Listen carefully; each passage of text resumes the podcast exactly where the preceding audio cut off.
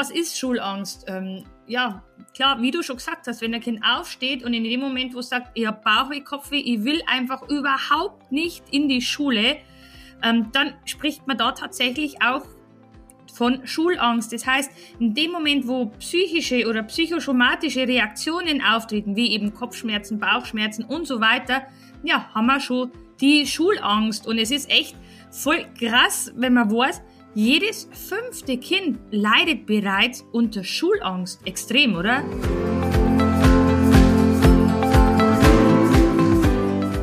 Kurswechsel Kindheit.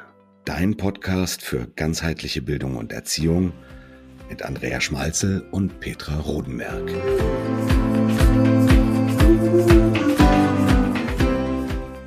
Hallo und herzlich willkommen, moin moin aus Flensburg zu einer neuen Folge von Kurswechsel Kindheit. Hallo und ein liebevolles Grüß euch aus Bayern. Heute haben wir ein Thema, was äh, ja vielleicht nicht ganz so lustig ist, aber dafür viele, viele Leute bewegt. Und wir kriegen ganz viele E-Mails zu, zu, diesem Thema und deswegen haben wir das jetzt einfach mal aufgenommen. Ein Thema, was natürlich auch bei Andrea, die ja nun Stress- und Entspannungstrainerin ist, super ankommt. Da habe ich schon den ersten Versprecher, ihr Lieben. Die ist nicht Stresstrainerin, sondern Stresspräventionstrainerin. Stress machen wir uns alle schon selber genug. Da brauchen wir keine Trainerinnen für. Okay, unser Thema heute ist Schulangst Angst, Zukunftsangst. Und ich glaube, das ist ein Thema, was viele bewegt. Andrea, sag doch mal was zum Thema Schulangst. Was ist eigentlich Schulangst? Ist das einfach, wenn ich morgens aufstehe und sage, oh, ich habe so ein komisches Gefühl, ich mag jetzt nicht in die Schule gehen? Ja, genau. Also das ist wirklich ein Thema, das mir total unter die Nägel brennt hat. Und ich bin so dankbar, dass wir da eine Podcast-Folge wirklich aufnehmen dürfen, weil aber im letzten Workshop, den ich gehalten habe, wirklich diese Frage gekommen ist und mega genial. Ja, was ist Schulangst? Ähm, ja, klar, wie du schon gesagt hast, wenn ein Kind aufsteht und in dem Moment, wo es sagt, ich habe Bauchweh, Kopfweh, ich will einfach überhaupt nicht in die Schule, ähm, dann spricht man da tatsächlich auch von Schulangst. Das heißt, in dem Moment, wo psychische oder psychosomatische Reaktionen auftreten, wie eben Kopfschmerzen, Bauchschmerzen und so weiter, ja, haben wir schon die Schulangst. Und es ist echt voll krass, wenn man weiß, jedes fünfte Kind leidet bereits unter Schulangst. Extrem, oder? Das ist schon echt heftig. Also ich ähm, steuere jetzt mal ganz kurz ein Beispiel zu. Eins von unseren Kindern hatte vor, es ist schon ganz viele Jahre her, gar nicht mit Corona, jede Nacht Bauchschmerzen, Bauchschmerzen, Bauchschmerzen. Wir sind von Pontius zu Pilatus gelaufen, vom Kinderarzt, alles Mögliche untersucht, bis es hieß, das ist psychosomatisch, das ist einfach Angst, das hat mit der Schule zu tun. Und tatsächlich war das dann auch so, der hat ja auch mit Legasthenie zu kämpfen gehabt gehabt und das hat ganz schön gebraucht, ihn da wieder rauszuholen. Und ich glaube, es wird auch mit Corona nicht besser, oder? Na, auf keinen Fall. Also ich finde das, ja, ich glaube, das wird echt wirklich viel, viel, viel schlimmer, das Ganze. Und was ich ja so extrem fand, ähm, gerade bei dem Thema Schulangst sind mehr Mädels betroffen als Jungs. Ne? Also die, das fand ich auch interessant, wo ich das aus der Statistik rausgelesen habe. Und wir kommen ja eigentlich schon alle mit Angst zur Welt. Ne? Also das ist ja eigentlich was, wo wir schon von jeher gewöhnt sind. Bloß wir müssen halt tatsächlich ähm, damit umgehen lernen. Und wenn die Kinder ja schon auf die Welt kommen, dann haben die schon eigentlich Angst vor Lernen. Ich meine, das kennen wir ja alle. Ich meine, du, Petra, als Mama von was weiß ich wie viele Kinder. und ich mit meinen Zwillinge, also Lernen war ja am Anfang schon wirklich was, wo die Kinder echt Angst gehabt haben, ja. Und das äußert sich ja immer unterschiedlich. Und ja, später ist dann auch die Trennungsangst mit dazu gekommen, wo sie in den Kindergarten gehen hätten sollen, wollten sie lieber bei der Mama bleiben. Dann kommt ja später auch in der Entwicklung die sozialen Situationen mit dazu, vor denen es dann irgendwann Angst haben. Und ähm, ja, ab dem sechsten Lebensjahr können die Kinder tatsächlich Angst vor der Schule schon entwickeln. Das ist eigentlich, finde ich, echt sehr, sehr, sehr früh, wo dann die Entwicklung schon so weit ist, dass dieses Thema schon mit auf den Tisch kommen kann. Und ja, ab dem zwölften Lebensjahr kommt dann tatsächlich die Leistungsangst und die Zukunftsangst mit dazu, ja, und diese ist eben so, das sind eigentlich so die zwei Pfeiler, wie man die Schulangst äh, relativ gut unterteilen kann. Okay, das heißt aber, wenn ich dich jetzt so richtig verstehe, du hast ja gerade so eine Angstbiografie, sag ich mal, aufgemacht, so oder eine Angstevolution. Äh, das ist natürlich das, wenn es mies läuft, ne? Weil Angst grundsätzlich ja erstmal so ist, hat uns früher vor was gewarnt. Angst hat ja so das Gefühl, Angst an sich ist ja erstmal gar nicht so schlimm, aber wenn Angst eben anfängt, das Leben zu bestimmen, dann ist es das große Thema. Ne? Das Fremdeln bei Kindern ist noch ganz normal, aber wenn dann irgendwann, ähm, ja, und irgendwann muss man lernen, damit umzugehen und wenn das nicht mehr klappt, dann wird schwierig und kippt es, oder wie ist das so bei der Schulangst genau. auch? Es kommt immer auf den Umgang mit der Situation drauf an. Also wie du ja schon gesagt hast, ne, Angst ist, ist gut. Also stell mir mal vor, äh, unser Leben, da wird es nirgendwo Angst geben. Ich weiß halt gar nicht, was wir für Blödsinn machen würden, ähm, wenn wir tatsächlich keine Angst hätten. Ich habe zum Beispiel auch ein Kind gehabt, das hat tatsächlich nie Angst gehabt, gell? Das ist irre gewesen, aber der hat dann auch wirklich kuriose Sachen gemacht. Ne? Also der ist von Rampen runtergefahren, wo man sagt, oh mein Gott, das kannst doch du gar nicht bringen. Der hat einfach diese Angst nicht verspürt. Also ja, es ist gut, dass wir Angst haben in bestimmten Situationen, nur es darf halt nicht chronisch werden und es darf nicht unser Leben bestimmen. Dann wird es halt wirklich gefährlich und dann spricht man halt wirklich auch von dieser gravierenden Schulangst, wo man einfach total schnell einschreiten muss und wo man einfach das beobachten muss, was passiert da bei den Kids. Und ähm, wie wir schon gesprochen haben, ne, ich und mir hat das jetzt gern so ein bisschen unterteilen in die Leistungsangst und ähm, ja, in die, in die soziale Angst, in die Zukunftsangst dann irgendwo. Und ja, bei der Leistungsangst, da geht's ja um die typische Angst, ne? Also wo eben viele Schulkinder damit echt zum Kämpfen haben.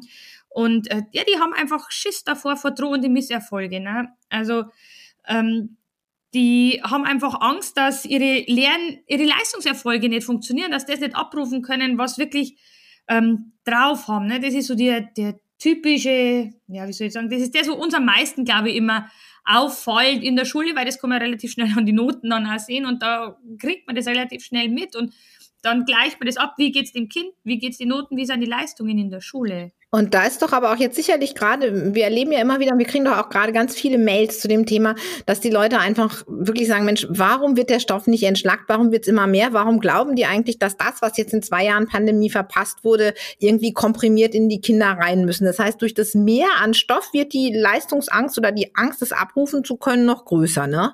Ja klar, das haut natürlich voll in die Kerbe rein. Ne? Also die Kinder geht's ja, haben ja eh schon, ja, die haben eh schon so mit so viel zusätzlichen Sachen zu kämpfen. Ne? Also sagen wir mal ganz ehrlich, denen geht ja auch viel Zeit ab am Tag von den ganzen Testungen und dann sollen, muss natürlich der Lehrer auch noch schauen, dass man schnell, schnell, schnell noch ganz viel Stoff da reinkriegt und so weiter.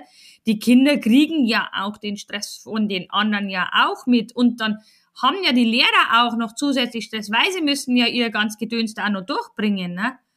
Also das ähm, ist jetzt nicht unbedingt gerade förderlich, weil das ganze Zeug ja aufgeholt werden müsste. Nur ist die Frage, wie holt man es sinnvoll auf, ohne dass da jetzt irgendwelche größeren Schäden bei dem Ganzen passieren. Ja, vor allen Dingen, weil ich denke, man könnte das ja auch so ein bisschen entschlacken. Ich meine, es ist wirklich, wir haben, denke ich, ganz gute Lehrpläne, aber zum Teil sind natürlich auch Sachen drin, die, wenn man Zeit genug hat, super sind zu lernen. Aber eben auch, wenn ich mir jetzt zum Beispiel Vokabeln oder so angucke, wenn ich mir die Vokabeln für eine siebte Klasse angucke, da könnte man auch munter 200 Stück rausschmeißen, einfach mal, ohne dass man den Anschluss in dem, im nächsten Schuljahr verpasst. Also es sind halt einfach, ähm, ne, ich sag mal so, die, die unregelmäßigen Verben und sowas, das ist einfach total wichtig. Aber wir finden eben auch immer wieder Sachen, die, sage ich, ja, im, im, im Umgang zu Hause wäre es nice to have, würde ich sagen. Aber die sind jetzt vielleicht die Sachen, die man im Moment nicht so unbedingt braucht, ne?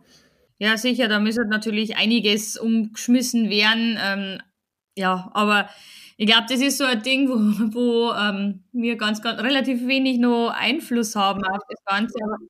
Wo halt wir wirklich arbeiten können, ist halt einfach ähm, ja, die Kinder irgendwo zu stärken. Ne? Also gerade eben bei diesem Thema Schulangst ist es ja total wichtig, denn es kann natürlich auch durch die Leistungsangst praktisch beispielsweise auch die soziale Angst noch geschürt werden. Ne? Also so, unsere soziale Angst verstehen wir natürlich auch ähm, die Angst vor peinlichen Situationen, ähm, das, die Angst davor, sich zu blamieren. Ne? Und das hängt natürlich dann eigentlich total alles wieder zusammen. Ne? In dem Moment, wo ich meine Leistung nicht mehr abrufen kann und ich muss dann ein Referat halten oder ich muss dann einen Vortrag halten oder ein Gedicht aufsagen oder wer ausgefragt, dann schürt das Ganze natürlich auch gleichzeitig auch die soziale Angst. Ne? Das sind, also das hängt total miteinander zusammen und man hat so viel, ja, man muss echt aufpassen, dass man da die Kinder wirklich ja, stärkt und da abholt, wirklich, wo es sind, um die Kinder nicht dahin zu bringen, dass in, in diese Abwärtsspirale, die durch Schulangst entstehen kann, reinzubuxiert. Ne? Ja, ich denke, das ist, ist ein ganz großes Thema, aber es ist ja auch ähm, die Frage, was können wir tun an der Stelle, ne? Ja, also zum einen ist es wahrscheinlich ganz, ganz wichtig, also nicht ist es wahrscheinlich wichtig, sondern es ist wichtig. Ähm, ja, die Beziehung untereinander ist ganz, ganz wichtig und Familie deswegen bin ich ja total froh, dass du so ein Familiencoaching-Modul auch geschrieben hast. Die Familie spielt nämlich echt äh, eine total wichtige Rolle, denn die sind ja so die, die Stütze für die Kinder. Ne? Da muss die Beziehung wirklich ja gut sein. Es, die Kinder sollen ermutigt werden, die Bindung muss da sein. Und vor allen Dingen, was auch ganz wichtig ist, ist ja die Geduld. Ne? Also wirklich geduldig sein mit den Kindern und ja, auch den Perfektionismus ab und zu mal weglassen, wie du schon gesagt hast, mit den Vokabeln. Ne? Es muss nicht immer jede Vokabel hundertprozentig sitzen, sondern da kann man vielleicht einmal diesen klassischen Satz, den ich da mal immer in meiner Jugend verwendet habe, Mut zur Lücke haben. Ja, also ich mache das tatsächlich mit den LRS-Kindern so. Man hat ja auch mit den Jahren so ein bisschen Erfahrung, dass man weiß, okay, da gibt's Vokabeln, die sind echt in der nächsten Klasse wichtig und dann sind da einfach auch Vokabeln dabei. Naja, ähm, die kann man durchaus auch mal weglassen. Aber ich glaube, was den Kindern auch zu, oder auch den Eltern zu schaffen macht, ist es genau diese Angst, dass sie ja auch Angst haben, wie geht's mit unseren Kindern weiter? Die sollen ja auch irgendwo im Leben weiterkommen und wenn der Abschluss nicht ist oder wenn sie jetzt Lücken haben, wie wird das dann mit dem Abschluss? Und das überträgt sich ja auch, oder nicht? Ja, Vollgas. Also ähm, da ist so mein Tipp, den ich unbedingt raushaben möchte, der mir einfach am Herzen liegt, nicht immer so vorausschauend planen, nicht die Kinder, nicht immer gucken, dass ich die Lebenschancen von den Kindern optimieren kann. Wer weiß, was in ein, zwei, drei, vier Jahren passiert, wir wissen es nicht. Das ist einfach so. Das sind Faktoren, wo wir teilweise nicht bestimmen können. Vor drei, vier Jahren haben wir auch nicht gewusst, dass Corona auf uns zudengelt.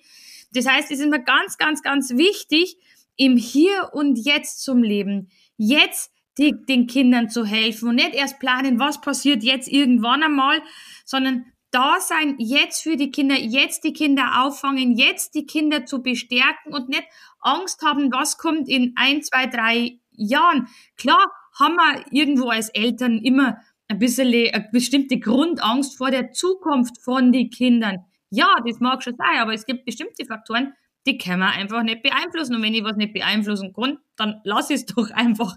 Ne? Also dann lass es einfach weg. Ich kann es nicht ändern. Und das heißt, du hast ja, mir hast ja noch unbedingt was dazu sagen, was mir total wichtig ist, im Hier und Jetzt zu leben und jetzt für die Kinder da sind, jetzt teilweise die, die trotzdem geile Zeit im Leben zu genießen. Ja, ich glaube, das ist ein ganz großer Punkt, ähm, so aus, aus dem Yoga und aus dem Achtsamkeitstraining. Ich, ich nenne das so schön erweiterte Achtsamkeit, weil wir haben natürlich, dass wir auf die Yogamatte gehen oder auf das äh, Meditationskissen. Aber wie mache ich das denn im Alltag? Denn mir geht das oft so, dass ich mir eben auch sowas vornehme, was ich jetzt so ganz achtsam im Blick behalten will. Und dann stürzt der Tag auf mich ein und dann habe ich oft früher abends gedacht, okay, heute Morgen hattest du aber eigentlich gedacht, du wolltest hier an dieser Stelle ganz besonders achtsam sein.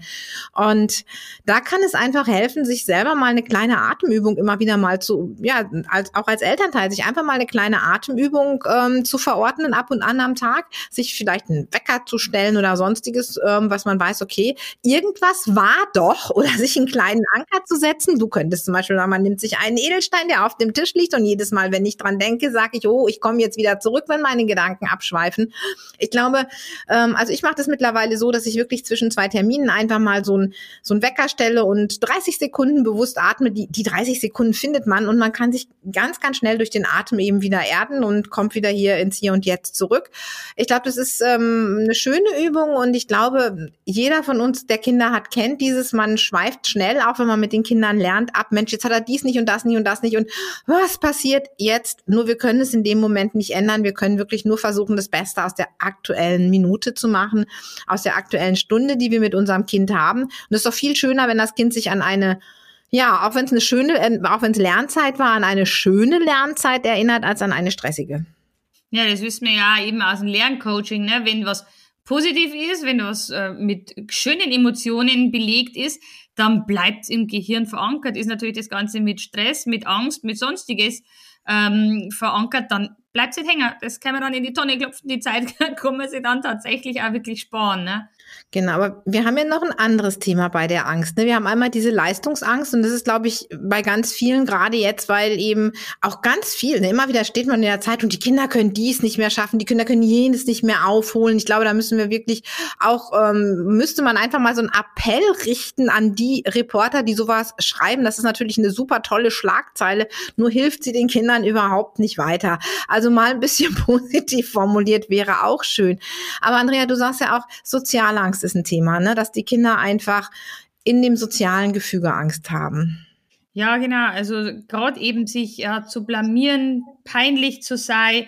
Sie haben dann auch oftmals äh, so Angst, ja, dass, also sie haben das Gefühl, dass unter massiver Beobachtung stehen. Ne? Und das ist ja auch was, wo man total ähm, einengt. Ne? Also wenn ich nicht zeigen kann, wie ich bin, wenn ich nicht so locker, flockig sein kann, wie ich bin, dann, äh, dann stresst natürlich das auch unglaublich. Und diese soziale Angst, die ist natürlich auch noch geschürt worden durch das ganze Corona, ne? weil ähm, ja, die Kontaktbeschränkungen waren ja irgendwo da. Das hat halt teilweise mit Sicherheit einigen Kindern gut getan, aber dann sie haben sie ja trotzdem wieder mal in die Schule zurück müssen. Ne? Und dieser, ja, ich sage immer, das ist so ein Sprung ins kalte Wasser gewesen, von 100 auf, also von 0 auf 100, dann ähm, das alles wieder äh, zu wuppen zu können. Gerade eben Kinder, wo diese soziale Angst haben, Angst vor ihrem Umfeld, äh, wo zum Beispiel auch den Blickkontakt mit den anderen Kindern meiden und so weiter die haben es da ganz extrem schwer gehabt und das hat sie wahrscheinlich dann dadurch durch die Situation wirklich auch verdoppelt und verdreifacht, weil einfach diese Gewohnheitszeit nicht mehr da war. Ne?